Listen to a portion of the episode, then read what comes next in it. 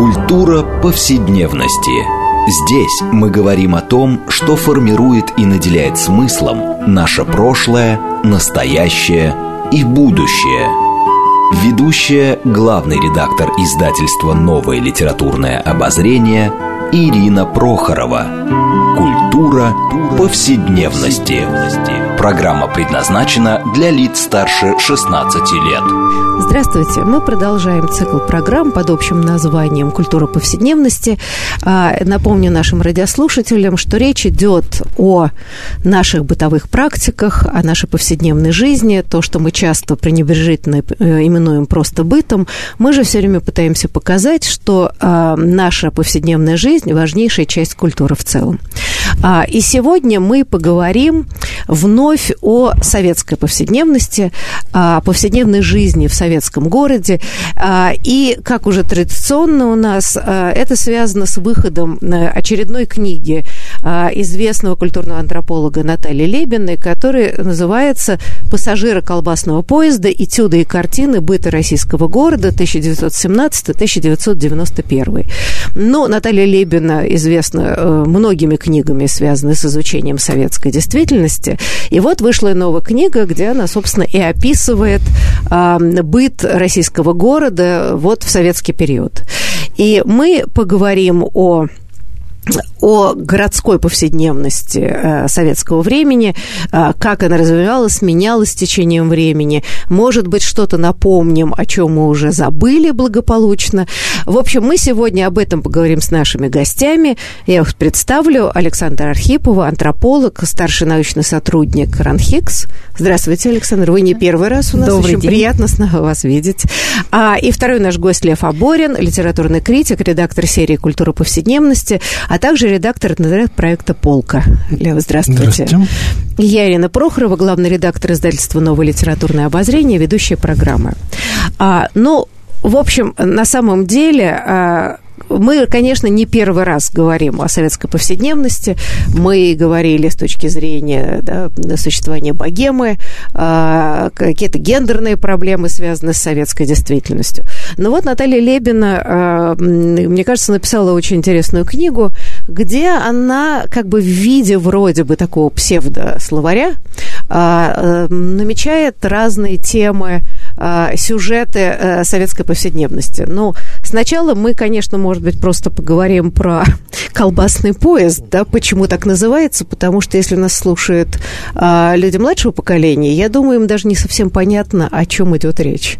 Что за колбасный поезд, а, да, почему он так назывался, откуда вообще это ну, понятно, возник... как думают мои студенты, поезд, на котором возили колбасу. Понятно, да. Нет, ну правильно, да, но почему и как? Я думаю, что общий контекст не очень понятен. Это, это совершенно уходит. Колбасу возили, наверное, с завода. Понятно. У них такие представления, да? А, или, или это какая-нибудь форма поезда, поезд, да? или, или форма поезда, которая напоминает да, да, колбасу, да? Да, да, да цистерны такие, да. Как... Ну да, понятно, как угу. колбасы. Скорее, как сосиски тогда угу. уже было бы.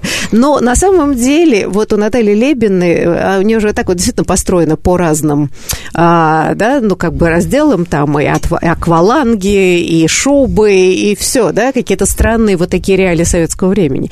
А вот, может быть, как не смешно, вот такой ликбез по поводу того, а, как появился термин «колбасный поезд» все-таки. Может быть, даже кто-то из старшего поколения забыл об этом. Ну, э, вот смотрите, как бы на самом деле э, я в своем детстве хорошо знала это выражение э, колбасная электричка. Да, и конечно. она обычно использовалась в таком немножко чуть-чуть уничтожительном контексте. Ну, от него пахнет колбасной электричкой. Речь шла о людях, которые вот приезжали в Москву купить, э, купить какую-нибудь еду, постоять день в очередях и потом увезти эту еду э, в, э, в те города, до которых можно было добраться одной-двумя электричками. И поэтому на вокзалы рано утром приходили электрички, набитые людьми, а, и поздно вечером уезжали. И они, по рассказам, пахли, пахли едой, пахли всем, что люди могли купить за день и поэтому э, колбасная электричка. Ну да, это верно. И э, я бы сказала, что и были ведь не только колбасные электрички, а колбасные автобусы э, под видом туристов из Ярославля и так далее. Люди также приезжали, потому что хотелось бы напомнить людям, что в большинстве городов был невероятный дефицит с продуктами, и особенно с мясными. И, и поэтому, соответственно, люди приезжали из городов, куда можно было все-таки действительно доехать. Даже, кстати, ночными поездами часто приезжали. И действительно в Москве, поскольку было снабжение лучше, Был а, поэтому... можно было что-то купить, стоя действительно бесконечных очередей. Был по этому поводу прекрасный анекдот, как Одесс... да. в, Оде... в Одесское радио говорит, не армянское, в Оде... Одесское. Одесское радио говорит, хм, тут передают, что у нас в Одессе с мясом плохо. В Одессе с мясом хорошо, в Одессе без мяса плохо. Нет, но это Была там... и загадка да. длинная, зеленая и пахнет колбасой, как раз про колбасную электричку. Да, ну вот, кстати говоря, Наталья Лебина ведь интересно пишет в выступлении, что, э, собственно, идея книжки родилась у нее потому, что она где-то прочла в живом журнале, э, кто-то писал, что это все миф, никаких колбасных этих электричек не было, это все либеральные наветы на советскую действительность. И мне это удивительно, и наверняка это пишет человек точно не молодого возраста. С этим да, мы постоянно сталкиваемся, когда мы берем интервью с бывшими советскими жителями. Э, всегда существует на любой вопрос существует полярная точка зрения. Мы называем этот эффект «плакали люди, когда умер Сталин». Угу. Одни говорят, конечно, все рыдали, другие говорят, да вы что, кровавый террор умер, никто не, не плакал. То есть люди, свой, людям, во-первых, э, свойственно э, э, генерализировать свой собственный опыт, свои собственные переживания. Если я этого не помню, это значит, что все вокруг меня этого не делали. Это раз. А во-вторых, конечно, эм, любое подтверждение колбасных электричек, очередей, погони за дефицитом означает, что как бы мы подвергаем э, сомнению хорошесть советского прошлого. А сейчас, как мы знаем, недавний опрос, вот, например, Левада-центр, показывают, что все больше людей хотят по крайней мере, ностальгически думают о советском прошлом. И вот такие рассказы, они как бы разрушают наши прекрасные воспоминания. Поэтому хочется их отрицать. И вопрос о колбасе просто оказывается каким-то, э, ну, вот, краеугольным в этом, в этом смысле. Потрясающая история. Знаете, кто придумал колбасу согласно городской легенде? Кто? Ну, конечно же, товарищ Сталин. Ну, да. И... А до него колбас ведь не было, да? Это известно. Да, согласно городской легенде, товарищ Сталин специально придумывает докторскую колбасу, а, э, значит, после войны, чтобы совет, Э, чтобы улучшить питание, э, питание э, советских граждан. То есть там как бы все сбалансированное, он такая специально придуманная, заботливый родитель, он специально это создает. А то есть вот как бы до революции слово колбасы не существовало, и их не было, можно Были какие-то колбасы, но вот специальную, вот это нашу для советскую. было, а вот. значит, для рабочего класса, конечно, никакой колбасы не существовало.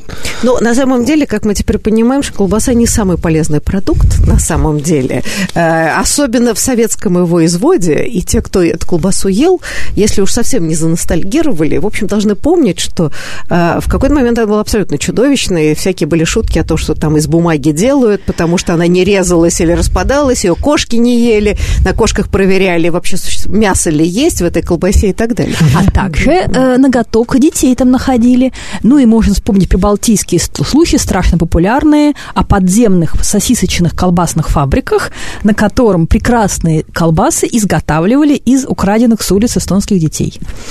Такое было, да? Да, и по этому да, поводу да. сейчас вышла, э, вышла прекрасная книжка э, «Колбасная фабрика».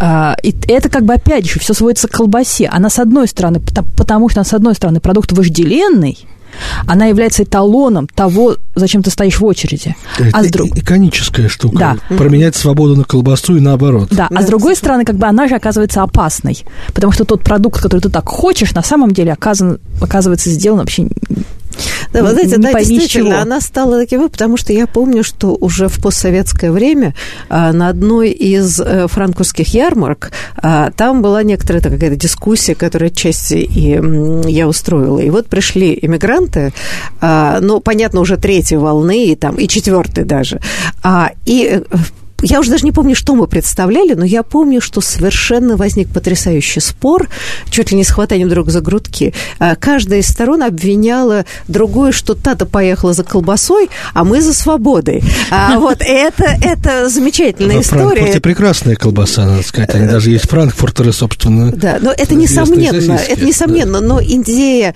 что, значит, я вот и со свободу, а ты только исключительно, чтобы дефицита избавить, а при этом как бы полагалось, что идея дефицита, она существовала, и все об этом знали. Но вроде бы это как-то бездуховно, да, человек не должен уезжать, например, из-за идеи комфорта или чтобы нормально питаться. Можно только ради высоких идей. Это тоже очень забавно, и мне кажется, это типично советское. Да, угу. да, абсолютно. Да, вы знаете, но вот мне было очень интересно а, ну, например, даже если начало книги взять, а, и начинается почему-то, например, э, со слова «акваланг». Хотя, значит, Наталья Лебина говорит, что можно было бы начинать скорее изменить слово «аборт», который был вообще важнейшая категория и проблемное поле в советское время. Но вот она берет акваланг. И мне кажется очень интересно, что через него, она, собственно, о нем говорит меньше всего, она говорит очень интересное явление постсталинского советского периода, когда происходит демилитаризация спорта. Она называет это десталинизацией спорта. Вот, Лева, а вы есть что сказать по этому поводу? Мне да, кажется, ну, это очень само интересный устройство, момент. Само устройство книги Лебедой mm-hmm. не подразумевает, что в главе акваланг или в главе шуба будет говориться исключительно об этих явлениях. Эти предметы это такие иконы, маркеры да, разных слоев советского опыта. Про акваланг, значит, мы говорим о том, как люди культурно и спортивно отдыхали. Действительно, а, если мы даже посмотрим на фотографии а, людей, занимающихся спортом в 40-е и в 60-е и 70-е, то налицо меньшая милитаризация, хотя бы даже в фигуре, в выправке того, как люди стоят, и, разумеется, в том, как они одеты. Появляется совершенно иной спортивный трикотаж, да, гимнастерка меняется на э, спортивную куртку и спортивные штаны, да, которые приближены на самом деле к той спортивной одежде, которая существует и на Западе. И, Только худшего качества. Да, худшего качества, но Лебина считает вообще, что все, что с Советским Союзом происходило, э, криво, значит, с особенностями, э, связанными с изоляцией, но вписывалось в общий тренд модернизации общества. Поэтому модернизировался и акваланг, и система питания, и, значит, шубы, которые были сначала из натурального меха, а потом стали из искусственного. И, значит, понятно, что искусственные дешевле и проще достать, но в то же время это можно рассмотреть и под экологическим углом, да, э, в Такое слово не знали в советское время. И вообще э, идея была все-таки искусственная шуба от невозможности купить настоящую, все равно все вожделели настоящую Конечно, но шубу. получалось, что при этом э, двигают экологию вперед. Ну, по неволе, я бы сказала так. Но, знаете, а что интересно, ведь на самом деле вот она начинает об акваланге, и что мне нравится, что она вписывает какие-то свои собственные воспоминания о детстве и юности, да, вот вполне очень такой серьезный и, и профессиональный э, такое антропологическое исследование. А, но я, как только начала читать, я вспомнила собственное детство, поскольку, я полагаю, мы с ней более-менее ровесники. А вот как раз с чего начинается, это выходит фильм, кажется, 56-й год, а, значит, Ихтиандр, про Ихтиандра, угу. и народ весь совершенно вет, потому что там первый раз вот э, человек-амфибия, да, называется человек-амфибия, вот этот самый Ихтиандр показывает дно морское и все прочее, да, как он там плавает. красавец, комбинированные съемки очень да. хорошие. И, да. и, и параллельно возникает после сталинскую эпоху, показывают первый раз э, фильм э, Жака Ива Кусто про подземный мир. И тут подводный. как подводный, да, простите, оговорилась. И тут начинается невероятное увлечение вот э, подводным плаванием, появляются эти ласты, маски, и слово акваланг возникает как такой тоже новый вид досуга э, демилитаризированного. А да? в бриллиантовой руке это уже пародируется вполне, да, мы помним, что они там плавают с этими ластами, ну, да. да, и цепляют какие-то, значит, наживку главному герою. Да, но мало того, это надо еще понимать, что как бы если спорт сталинской эпохи, это была демонстрация здоровья, демонстрация мощи, красивые мускулистые тела идут по Красной площади, парад физкультурников все прочее, то занятие спортом э, в 60-е годы становится возможностью, это, первая возможность создания сообществ по интересам и возможность выезда. То есть вот мы там хотим поехать понырять, вот мы там вступаем в спортивный клуб, или мы сами собираемся, мы едем на Черное море, живем в палатке и ныряем. Или походники, которые да. да куда-то идут. Это не, как правило, это не просто спорт, это не только спорт, это еще возможность объединяться группами по интересам и куда-то выезжать. Это спортивный туризм. При этом он глубоко частное дело, да, да деидеологизированное, так же, как и отдых э, и так далее. Вы не забудем, что как раз только в 60-е годы а, вообще у людей появляется досуг. Вот о чем вообще редко говорят, а, значит, вспоминая не пойми что, особенно сталинскую эпоху. Люди вообще были заняты тяжелым, изматывающим трудом. И очень много тяжелого физического труда. Механизация была очень слабая. И более того, тогда никаких двух дней отдыха вообще не было. Это появилось только в хрущевскую эпоху. Ну, собственно, в это же самое время исчезает понятие мещанства, да, которое выражает часто просто в желании отдохнуть или иметь какие-то вещи.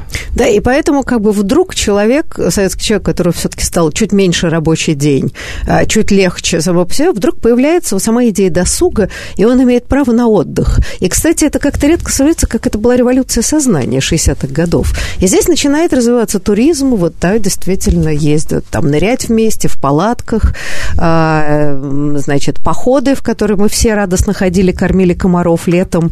А, и также очень интересно, она там же пишет и про лыжный спорт который из такого военизированного, там, 30-х, 40-х превратился, опять же, вот тоже в такую идею дружескую. Э, собираются, едут кататься на лыжах. Это был такой форма тоже эскапизма, ухода от, э, да, таких, я не знаю, социальных тяжелых обязательств, вот, да, на природу, дали от города. Это становится невероятным досугом. И, кстати, она приводит там цифры, э, что э, количество там проданных лыж э, там возрастает геометрической прогрессии и не успевает эм, э, советская индустрия эти самые лыжи изготовлять. И и это, в общем, тоже забавно. Мы никогда об этом не думали с этой точки зрения. Да, и Юрчак бы сказал по этому поводу, Алексей Юрчак, mm-hmm. очень известный американский антрополог, сказал бы, что это вот стремление выбраться из обыденной жизни, стремление уехать куда-нибудь, это во многом создание такого пространства вне находимости, пространства вне положенного э, идеологии, вне положенного обязательной работе. Ты едешь куда-то, ты катаешься на лыжах, ты идешь в поход, ты поешь песни под гитару, ты как бы делаешь то, чего ты хочешь. И в мире, лишенном идеологии – да, это действительно важный момент, потому что э, идеология была, в общем, тотальная и всесильна. И в этот момент, вот, да, в момент оттепели, э, люди начинают выстраивать это частное пространство, где, значит, с кем хотим дружим, кого хотим любим, куда хотим ездим. Ну, понятно, за границу это практически почти ни для кого невозможно, но вот это, это правильно, да, вот эта частная жизнь, которая становится очень важным фактором существования советского человека, она действительно э, расширяется. Пространство частной жизни расширяется. Важный момент да. в том же самом хрущевском периоде, э, что у людей появляется впервые а за долгое время частное жилье. Да, э, начинают расселяться коммуналки, появляются хрущевки, и отдельная семья или даже отдельный человек может получить пространство, в котором он больше ни с кем чужим не контактирует.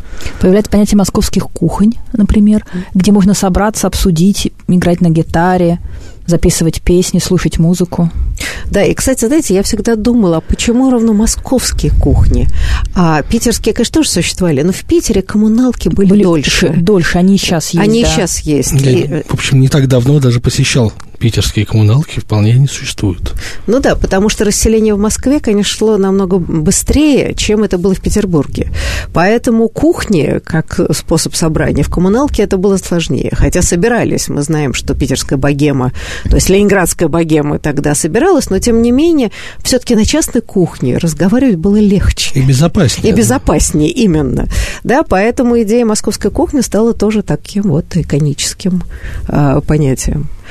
А, да, ну и последнее, если вот мы говорим о спорте, а, ведь та же там интересные цифры, которые дает Наталья Лебедна, да, что вот эта десталинизация спорта привела к тому, что а, вот эти обладатели ГТО а, и сдавать нормы ГТО, которые было очень важно в сталинскую эпоху, ну, я помню, в школе мы тоже вроде бы эти ГТО пытались сдавать, но как-то очень довольно безуспешно.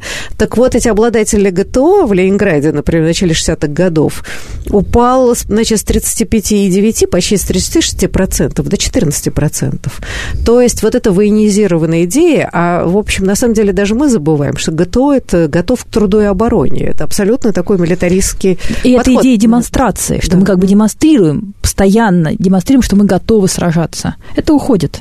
Это возвращается, но не очень успешно, я бы даже сказал, потому что идея вернуть ГТО не так давно обсуждалась Да. и как-то очень быстро заглохла, потому что от самого этого сочетания звуков веет чем-то безнадежно прошлым. Ну да, и я бы сказала, что это очень важный момент, да, при всей нынешней довольно напряженной ситуации и попытке такой э, заново вот такую ввести идеологическую мощную... э, Ресоветизация. Ресоветизация, на самом деле, вот видно, что такая демилитаризация сознания все-таки произошла, действительно. ГТО как-то не очень прививается. И спрашивается, и зачем? Если так спросить. Понятно, что ГТО это был способ действительно подготовки людей. Вот, а, и, и более того, вот вся э, физкультура это вообще 30-40 годов, она была подготовка к войне. Там метали гранаты. А в 60-е годы мы уже не метали гранаты, мы метали мячики. Все-таки таки происходил э, уход от этого. Да, и, скажем, ношение тяжести. Там, например, для мальчиков это было э, таскание припасов, боеприпасов, да, то есть тяжести, понимаешь, чтобы не могли. А девочки, чтобы таскать раненых. То есть все было настроено, конечно, на войну. Чего все-таки у нас уже даже в 60-70-е годы этого не было. Мы тяжести не таскали, девочки. Нас учили перевязывать раненых, это еще было. Но чтобы вот тяжести поднимать, я уже такого не помню, честно говоря. Ну вот я бегала в противогазе. Это, ну да. Вы еще бегали, да, Да, в противогазе, да. Замечательно, да. Но это, это уже остатки, мне кажется, какого-то. Но мы, во всяком случае, воспринимали это как какой-то карнавал. А, и эти бесконечные были шутки. Лева, а вы в противогазах бегали? Нет, не бегал уже. Уже нет. Вы не Нет, в застали 90-е годы противогазах уже, по-моему, не бегал никто. Вот 80-е еще бегали. Ну, да, а куда же было деться? Ну, кстати, да, вот интересно, там еще тема эм, у Лейбиной, это вот такой, значит, блок про галоши, э, который, мне кажется, тоже совершенно замечательный, потому что она рассказывает, эм, ну вот, э, что такое гал- галоши, тоже как символ советской эпохи, как это понятие, да, ну и как бы предмет, естественно, обуви, как он ценился, да, каково было символическое значение, там, скажем, 20-е, 30-е, 40-е годы, и почему в какой-то момент они исчезают. Начиная с 60-х, 70-х годов, в общем, галоши, ну, оставались еще валенки для детей, вот валенки с галошами, в которых я еще ходила, и мы ненавидели это лютой ненавистью. Но вот они исчезают. Лева, а вы помните, да? Ам, У меня были да? валенки и галоши. Я ходила в школу в валенках галошах. совсем раннем детстве, да, но вот Левин это, это связывает с развитием резиновой промышленности в Советском Союзе, да, когда э, получилось производить относительно дешевую относительно практичную обувь. А, но, конечно, галоши, да, это такой символ одновременно и а, быта довоенного, да, и а, а, символ, опять-таки, с другой стороны, прогресса, потому что никаких галош, а, особенно до начала 20 века, не существовало. Нет, ну как же, они существовали, на- э, это конец 19 начало 20 Ну, Да, века. но не они не производились массово на резиновых фабриках. Каучук был совершенно другой, да, и Ну, дорогой, это Да. был предмет, кстати, престижа, да, совершенно вот верно. У идея профессора галоши, Преображенского, да, да, в «Собачьем сердце» их крадут как такой особо ценный предмет. Да, ну и, кстати говоря, Лебина описывает, что, э, значит, специально были галошницы, да, когда там входили в подъезд, эти галоши сдавались, их ставили на определенные идеи. И, конечно, галоши это были принадлежностью обеспеченных слоев. Поэтому э, пишет, что как раз в раннюю советскую эпоху э, приобретение таких галош, это было, ну, как-то тебя поднимало в социальном статусе. Я Александр, помню, я хотите- просто вспомнила забавную историю, что мои немецкие коллеги, они умоляли меня привезти им в подарок валенки с галошами. Ну, как, да, раритет, такая экзотика. А, потому что в Бремени, где я стажировалась, было очень холодно в домах. И вот мой коллега хотел в валенках ходить дома. И выяснилось, что купить валенки нормальные, не туристические, а просто валенки с галошами, это оказалось очень трудно. А потом, когда я их привезла, я очень долго объясняла, зачем галоши. Валенки понятно, а зачем к ним галоши? И мне потребовалось как бы изрядно потрудиться, чтобы это объяснить. Да, вы знаете, но вот тут мы вынуждены временно прерваться на самой интересной ноте. А, после небольшого перерыва мы вернемся к разговору о а, повседневности советского города и продолжим разговор о галушах. Важнейшая, важнейшая тема.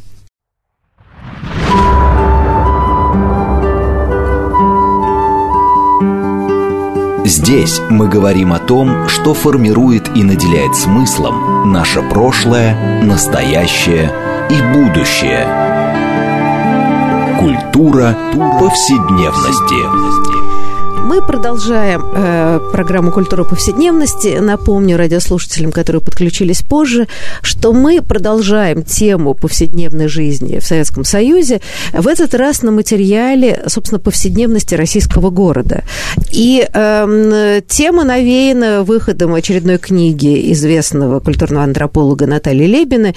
Э, книжка называется «Пассажиры колбасного поезда. Этюды и картины, э, этюды картине быта российского города 1917 1918 1991 год. И напомню, что мы беседуем с двумя нашими гостями, с Александрой Архиповой, а, антропологом и старшим научным сотрудником РАНХИКС, и Львом Абориным, литературным критиком, редактором серии «Культура повседневности», а также редактором интернет-проекта «Полка». Я Ирина Прохорова, главный редактор издательства «Нового литературного обозрения», ведущая программы. Ну вот мы остановились разговорами про калоши или галоши, это уж как кому больше нравится. А вот объясните мне, пожалуйста, Александра, вы начали говорить, что вам очень трудно было объяснить немецкому коллеге, зачем нужны галоши. Ну, вот бывший советский человек, это понятно. А как вы объясняли? И что непонятно было коллеге немецкому? Ну, вообще очень трудно э, понимабельная история съемной обуви. Двойной, э, двойной обуви, что одна обувь надевается поверх другой. Э, и это на самом деле очень нетривиальная задача. Как, как это, как, и главное, зачем, когда можно пойти и иметь, как бы купить 10 пар обуви и менять их. Зачем иметь одну странную обувь, которая одевается поверх другой? Это вот разница между человеком, живущим э, в обществе довольства и потребления, да, и опыт человека, живущего в системе дефицита. Какие 10 пар обуви? Когда это у советского человека могло быть 10 пар обуви? Это смешно. Ну, в общем-то, и зачем, они спросил бы советский человек. Нет, советский человек бы, может, и купил бы, но и достать было сложно. И, собственно говоря, и с деньгами было плохо очень долго, да. В общем, относительный достаток все-таки возник в 70-х годах. А, люди могли теоретически себе это позволить, но физически это невозможно было приобрести, ну, особенно качественную обувь. Ну и все-таки вот этот как бы дискомфорт, который человек, выросший не просто в советской, но в социалистической системе, испытывал от того, что ты имеешь там две пары обуви, две пары штанов похожих, э, функционально одинаковых, очень сложно передать. Мой бывший муж, кубинец, выросший на социалистической Кубе, для него абсолютно невозможно было иметь одновременно э, до сих пор одинаковые, там, одинаковые, не знаю, штаны одинаковые джинсы. Потому что на социалистической Кубе, где тоже дефицит всего, как бы э, покупка второй такой же вещи – это бессмысленная трата ресурсов. Ну, конечно. Надо купить что-то другое, да, да, то, что тебе совершенно не хватает. Это верно. И это как бы очень сложно, это чувство, оно как бы очень сложно преодолеть. Многочисленные рассказы э, людей, которые попали попали в какую-то Европу или в Америку впервые и видят в магазине миллион э, там видов йогуртов и не могут выбрать ну, кстати говоря, ведь мы уже тоже в какой-то момент сейчас привыкли, что есть линейка выбора, и это стало казаться, что это было всегда. И, кстати, я вот интересно, что ностальгия по советскому, а, иногда я слышу от многих людей, которые говорят, да ладно, все было в магазинах, и полны были, значит, наши полки э, холодильника и все прочее. И мне удивительно, как люди забывают вот физически, как это происходило, поиск этих продуктов, надрыв рук, это та таскание этих авосик э, с этими страшными курами, э, ну, ну, действительно, срывают сердце люди, потому что надо было стоять кучу вечерей, сразу покупать и так далее. Удивительно, что даже это исчезает. То есть, значит, на самом деле, если смотреть позитивно, за эти 20 с лишним лет, при всем при этом, люди забыли, что такое дефицит. И, э, и да, вот, вот, вот что значит пойти, например, зубной пасты нету, и надо бегать по всему городу, да. чтобы ее купить. А, и вот это вот забавно, может быть, в каком-то смысле даже можно порадоваться. Ну, Если да, можно... Говорили, нас... что не забыли, что такое бедность, но что такое дефицит, наверное, да, в принципе, возможность выбора, да, существует. Ну да, и, э, видимо, понимаете, воспоминания молодости всегда переплетаются с привычками хорошими, которые легко, легко привыкается к хорошему, и начинается такая контаминация, да, сплющивание времени, Кажется, что все это было, ну пусть не так много, но все было. А, но ведь то, что, о чем Лебина пишет, а, вот к вопросу о дефиците, куда люди любили покупать продукты. Ездили, с одной стороны, в Москву, где что-то можно было достать, а с другой стороны, те счастливцы, которые ездили в командировки в закрытые города, вот они оттуда привозили, потому что в закрытых городах был такой своеобразный коммунизм. А там было все, действительно, и прекрасные продукты, и, в общем, приличная одежда, которую можно купить. И вот а, Лебина приводит целый ряд воспоминаний воспоминание, что, значит, мечта поехать в командировку в закрытый город, главное, денег хватило, чтобы купить там что-то. И вот это любопытно, да, какой, может быть, люди и ностальгируют из этих закрытых городов. Это, кстати, очень интересно, потому что на самом деле то вот этот пример про закрытые города, о котором пишет, о том, что они снабжались, и там было все, если бы было прорваться в закрытый город, то можно было оттуда привезти что-то необычайно дефицитное, во многом это тоже конструирование. Люди, которые это рассказывают, они тоже это конструируют, потому что на самом деле мы сейчас немножко занимаемся темой закрытых городов, и э, снабжение закрытых городов не было таким хорошим, как помнят люди.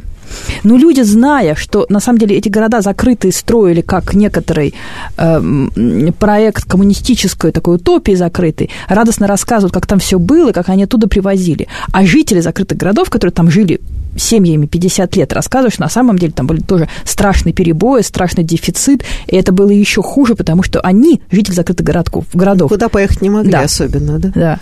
Ну, я не знаю, знаете, я думаю, что зависит... А, и тут от... еще приезжали люди извне и сметали то, что дается. Ну, слушайте, это же недаром э, ненависть москвичей к приезжим, она же сформировалась, между прочим, э, не в постсоветскую эпоху, а в советскую эпоху. Да. Потому что приезжих рассматривали как дополнительные да, рты. Угроза, Сейчас приедут и угроза все нашим ресурсам, да. Совершенно верно. Слушайте, я хорошо это помню, кажется, уже рассказывала в программе.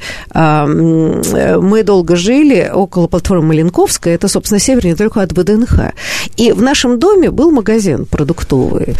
Считался неплохим. А, и, и это каждый раз было одно и то же, когда мне соседка звонила и говорила, Ира, давай скорее, быстро, подъезжают и ярославские туристические значит, эти автобусы. Это было ясно, что сейчас люди придут и сметут все, давай быстро, быстренько, сейчас ничего уже не останется. И, значит, бедные эти ярославцы, значит, проклятие московских людей и так далее. Я думаю, вот это сформировало, да, во многом вот это вот приезжают тут и так далее. Вообще контроль э, в советском обществе за э, контроль за тем, где можно достать, был необычайным. У моей матери была подруга, которая было очень важное свойство. Она жила на последнем этаже новостройки, и э, э окна новостройки выходили на э, универсам на двор универсама. Поэтому она проводила все свое время с биноклем на балконе. Что подвезли с заднего крыльца, да? да? И смотрела в бинокль, что подвозят. Причем брала трубку и звонила всем. Подвезли то-то, бегом.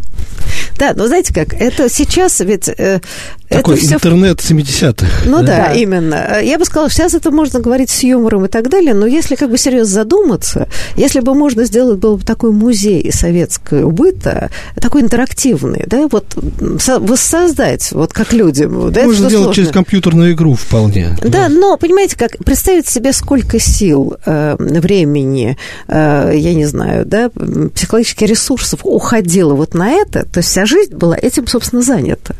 А, и какое-то, в общем, было тяжелое и неблагодарное занятие, которое людей изнашивало, эмоционально происходило выгорание абсолютное, потому что, потому что, сидя на работе, особенно женщины, на которых ложилась, в общем, в основном задача отбывания, не думали о планах и все прочее, а исключительно думали о том, как выскочить в перерыв, успеть что-то купить, потому что вечером ты ничего не найдешь, иногда даже и хлеба в Москве под вечер. И вот э, эту драму советской жизни, она действительно, я думаю, что происходят как психологические заслонки. Люди не хотят вспоминать болезненные Да. вещи. И, и хотят вспоминать, как хорошо было. И э, поэтому все это вытесняется и рассказывается, ну, как некоторый разовый эпизод. И, и это прямо это очень видно. Как нам рассказывали в интервью в Вологодской области дети окрестных деревень, ну, как бы люди, которые были тогда детьми послевоенной эпохи и 60-х годов, как их основная форма, ну, как бы помощи заключалась в том, что им давали мешок, и дальше они ходили в город или ходили по хлебозаводам и выпрашивали хлеб, стояли в очередях. Потому что хлеба в деревнях не было, и им нужно было пройти километров 20-15, чтобы постоять в очереди, может быть, им, им дадут, отоварят. Ну да, это, в общем, настолько болезненно, что... Право. Дело в том, что я думаю, что вся эта ностальгия, она же... А, Ну, как вы знаете, это ностальгия по древней эпохе. Да, удивительно, как все-таки, я думаю, вот советская, хотя прошло там 20 небольших лет, уже рассматривается даже людьми, которые жили, как какая-то вот очень дальняя эпоха, которую легко уже любым образом, так сказать, разукрашивать. Недовольство настоящим, э, отсутствие, так сказать, образа будущего заставляет людей сказать, как обычно это бывает, значит, в золотом прошлом, которое, как мы знаем, никогда не существовало. Да, это не только в нашей стране это свойственно, там старая добрая Англия, а, нынешний Брекзит, это тоже разговор о вот этой самой прекрасной Англии времен империи и, естественно, полная ее идеализация. Э, Так что боюсь, что здесь мы не так уж сильно оригинальны. Да. И, э, и во многом вот это вот... Почему мы хотим идеологизировать? Потому что в основном при рассказе о дефиците э, это рассказ о том, как я молодец, как я смог добыть, как я прорвался, как я выстоял, как То, я что называется нашел. ошибкой выжившего. Да. Если у тебя получилось, значит, ты думаешь, у всех тоже получалось. И, эм, и мало того, вот эти прекрасные рассказы про новогодний стол, где стоял прекрасный салат оливье, где была селедка, и как люди радостные сидели вокруг стола, и были все такие единые. Но это же на самом деле история и про то, как мы искали все ингредиенты салата оливье, и как мы это составляли. И потом вот это вот Мгм. чувство общего удовольствия, это, это вот создание такого эмоционального сообщества. Мы строили, строили, наконец построили, да. Да, но вы знаете, это действительно так, э, но э, это говорит тоже, в общем, странным образом э, некоторая личная гордость и измерение достижений свелось, собственно, к выживанию. А, и можно порадоваться, что э, наши люди, в общем, как бы не позволили себе выбрать совершенно, а действительно смогли выработать смекалку и прочее. Но вопрос о том, что ведь это все-таки печально, да, что надо было измерять личное достоинство способностью просто физически выжить. И от этого, мне кажется, тоже трудно избавиться, потому что тогда встает вопрос перед людьми, если это не был подвигом, тогда что стоит наша жизнь? А, а как вот с этой травмой работать тогда? Как вы считаете, Лев? В принципе, ну, э, мы, в принципе, далеко сейчас уходим от идеи повседневности, потому что это штуки глубоко психологические, да, когда а, личные достижения, да, подменяются вообще идеей каких-то коллективных достижений, в том числе вот этого вместе выживания. А, да, но в принципе с этим, ну как, кроме как через просвещение, да, в том числе через такие книги, как книга Натальи Лебиной, я не вижу особенных способов. Ну, смотрите, да, но все-таки эпоха такого тотального дефицита ушла в глубокое прошлое. А сейчас у людей проблема отсутствия денег, и, и, да, очень много бедных людей. Но теоретически, да, не понимают, что если... Ты если можешь, ты можешь теоретически. Да, и в этом разница. Но может быть ситуация в том, что для многих людей не прошли эту адаптацию, да, это Да. действительно очень сложно и болезненно.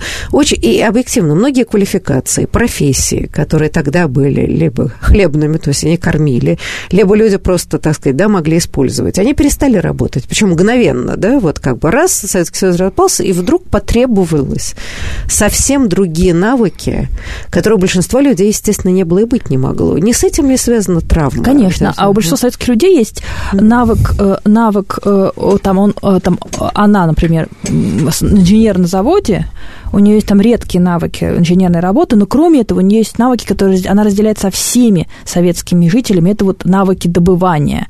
Это вот э, как бы разные трюки, которые ты устраиваешь, чтобы добыть что-то важное. Угу. И дальше, когда советская эпоха заканчивается, получается, что эти навыки работы инженером никому не нужны. А вот эти вот твои навыки добывания, они как бы, ты о них вспоминаешь, ты о них рассказываешь, это то, что можно как бы является общим воспоминанием с другими людьми. Появляется песня «Бухгалтер, милый бухгалтер», да, или Значит, нас и... приглашают в Голливуд, и это становится какими-то новыми недостижимыми идеалами, само собой, невозможность стать вот этой картинкой из телевизора, да, порождает естественную злость. Да, но смотрите, Сейчас... на самом деле 90-е годы, которые были сложные и трагические для многих людей, и обратите внимание, что это навык выживания э, вообще помог тоже. Да. А, э, челноки, да, много, особенно женщин переквалифицировалось. Да? Колбасные а, поезда никуда не делись в это время. Ну, отчасти. Но я имею в виду, что, так сказать, вот эта идея, умение крутиться, что-то такое делать, в общем, в 90-е годы для многих оказалось тоже спасением. Так что в какой-то момент эти, значит, эти навыки действительно ну, да. работали. Да, а сейчас они уходят. Некий и подпольный поэтому... капитализм, да, уже существовал в поздние советские годы, да, как, то есть люди умели меняться, договариваться, дружить с нужными людьми, которые могли что-то предоставить, да, и, э, соответственно, они помогли э, образовать какое-то стихийное капиталистическое существование вот в эти ранние постсоветские годы. Александр, вы начали что-то говорить про э, я так понимаю, что вот про систему выживания и да, и что сейчас эти навыки, вот этот тип выживания уходит. И поэтому это... пишем про него книжки. И поэтому мы пишем про него книжки, мы каталогизируем, мы создаем энциклопедии советского быта. И если так подумать, это именно это. Мы теряем эти навыки, поэтому мы начинаем как бы их музе музеифицировать. Мы создаем их музей. Мы делаем недаром, Наталья Лебина сделала свою книжку в виде энциклопедии. Как бы, ну, это на самом деле не словарь, но он сделан по форме словаря с тем, что вот как бы как можно ознакомиться со всем этим. В каждом практически разделе ее книги там есть история, как это добывали, как это как бы разделяли, как что-то с это превращали и так далее. Ну да, но, например, да, если возвращаться к галошам, она же там очень интересно пишет, что, с одной стороны, значит, 20-е годы это был признак обладания галошами, что ты перешел в другую социальную группу, потом стали массово делать э, эти галоши, носили все, но просто потому что грязно было, да, и снимали их при входе.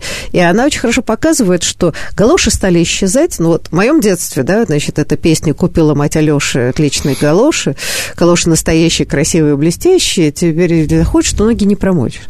А потом, э, как она пишет, интересно, появилась другая э, практика – снимать обувь а, да, и давали, значит, тапочки, когда выходили в дом. Особенно это стало вот связано как раз э, с личным пространством, когда появились отдельные квартиры. И тут идея калош как-то, а зачем?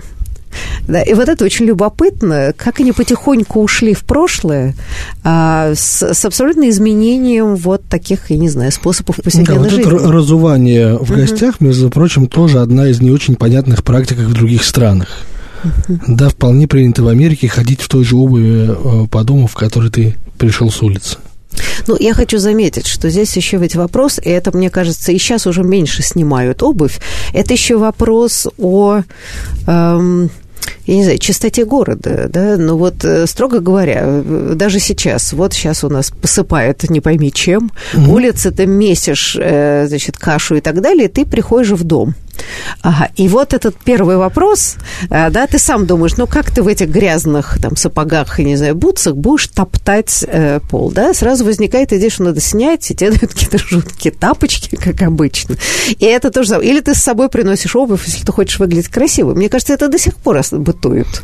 Бытует, да. Бытует, да, потому что, собственно, да, нету э, системы профилактики этой грязи на самом деле можно было бы довольно легко обеспечить. Ну, вот это уже вопрос, который мы точно решить не можем, да, как это можно обеспечить, это должно быть, извиняюсь, гигиена города другая, да? Ну, То да, есть... Про это был недавно довольно такой несколько раз уже повторявшийся пост дизайнера Лебедева, да, который объясняет, что да, простая канавка вдоль дороги решила бы проблему э, схода грязи с, э, со склона, на котором лежит снег. И на, собственно, шоссе эта грязь бы уже не попала. А, да, это с одной стороны. С другой стороны, это способ убирать снег. Все-таки страна у нас северная, большей частью. А, и вот эта практика, когда а, под видом борьбы с мигрантом сократили количество дворников, а вместо этого рассыпают... Э, реагент. Реагент, который непонятно, как действует на здоровье, ко всему прочему. Мы все время, все время черная жижа, которая у нас топчется под ногами. И как-то вдруг какой-то момент я подумала, а вообще идея галош была не так плоха, потому что обувь разваливается абсолютно вот в этой грязи, и нечего оттереть. Это неестественная грязь, которую ты просто там потер, помыл и так далее. Не возродить ли нам идею галош? если мы не в состоянии пока бороться за экологию города. Я, Саш, вы смеетесь. Я, я понимаю. что в, в этом году в экспедиции мы взяли галоши. О, вот видите. И были да? очень рады, когда мы вышли первый день в экспедиции, и я сделала шаг, и оказалась по середину бедра в большой, хорошей деревенской луже. Понятно. То есть галоши ваши были. Еще есть резиновые сапоги, тоже такая важная э, русская обувь. Ну да, причем такая вот э, выше колена, да, такие болотные сапоги, болотные сапоги, да, это замечательно. Да, ну вот, на самом деле у нас осталось совсем немного минут, несколько минут. А я просто хотела даже перечислить, вот какие интересные а, феномены э, Наталья Лебина берет, да, и вот мы говорили там аквалант, Барматуха второй был, да, но это святой разговор про Барматуху, может быть, бесконечный. Значит, потом интересно, полосатик. А, вот, да, это разговор о том, как власть боролась за контроль а, причесок. А, ну, во всяком случае, моей молодости, когда стали модны длинные волосы, вот это была бесконечная борьба с ними. В школу заставляли нас, значит, стричься, волосы убирать, не распускать. И вот она очень хорошо показывает, как семиотика, собственно говоря, прически. А, ну, там, значит, галоши мы говорили, дикари. А, это, это, это досуг, как люди, значит, да, стали выезжать на природу. Сами. Сами выезжать, и как менялась одежда, и вообще, так сказать, масса других вещей. Ну, также ЗАГС, э, как менялись обряды, э, собственно, отмена венчания, а потом воспроизводили это очень похожим образом уже в самих ЗАГСах, это тоже любопытно. Да, Саша, вы хотели что-то сказать? Я просто вспомнила о том, как э, мои информанты из маленьких северных городов и э, северно-русских и деревень говорили, что они после войны в 60-е годы не, не ходили в ЗАГС и не выходили замуж. То есть они как бы жили с... Женщины, они, конечно, жили с мужчиной, но они не выходили замуж. И когда я спросила, почему они не ходили в ЗАГС, ответ был просто отличный. Так. Потому что деревня очень нищая, ни у кого не было денег на то, чтобы устроить свадьбу. А э, в деревне свадьба, э, женить, это прежде всего роскошное большое угощение, долгое, три дня когда приезжают все родственники, когда вся деревня, полгорода гуляет. На это нет никакой возможности, дефицит. И поэтому никто не идет, не идет в ЗАГС сама идея Хотя, казалось ЗАГС был создан именно для упрощения регистрации да, актов гражданского состояния. Это верно, но традиции трудно пере... и до сих пор, да, ведь э, популярность тихих свадеб, ну, невелика. Все равно так или иначе, даже если ты расписываешься, родственники требуют. Да, и в книге Гулянок, есть да? вот эти про невероятные какие-то ухищрения, платья на прокат, попытки mm. сделать какую-то там тиару из проволоки и ну, устроить себе хоть какой-то небольшой праздник. Ну, а сейчас, Саша, меня потрясли, я, например, этого не знала, потому что, казалось бы, с одной стороны, э, да, что в деревенской мораль была очень э, четкая, и презирали, если женщина рожала детей вне брака, это очень долго сохранялось. А с другой стороны, вот это вот поразительная история, что вынуждены были сожительствовать, так сказать, да, таким вот гражданским браком для того, чтобы не Никто не... из наших информанток, которые выходили замуж в 50-60-е годы, никто из них не был, не был расписан. Но я хочу сказать, что ведь э, э в 20-30-е годы, э, особенно среди, так сказать, коммунистов и все прочее, не принято было расписываться. Это считалось мещанством. Да. Э, и считалось браком, если вы живете вместе. Это после войны как-то стало больше, э, особенно когда там надо было доказывать, что ты вдова и платить пенсии, да, тогда нужно было подтверждение, э, значит, свидетелей, что вы жили, и потом как-то стали требовать, чтобы расписывались. Но вообще это было, в общем, даже модно в какой-то момент. Да, ну, в общем, к сожалению, мы еще столько должны были бы обсудить, а мы и сотой доли не обсудили. Но я думаю, что если заинтересуются наши ресурсы, почитают книгу, они очень много узнают про советскую эпоху, про самих себя. А, и я еще хочу сказать, что в книжке Лебина нет никакой идеи э, там, осуждения или какой-то реализации. Она просто описывает эволюцию советского общества и изменение очень многих норм жизни. А, вот. Так что я благодарю наших гостей. Спасибо большое. Надеюсь, до будущих встреч. Спасибо за разговор. А, да, и я поздравляю всех с наступающим Новым годом. Желаю всем здоровья, бодрости душевной. А, и наши навыки, чтобы пережить сложно, они никуда не деваются. Так что мы, я думаю, переживем все невзгоды. До свидания. До свидания. До свидания.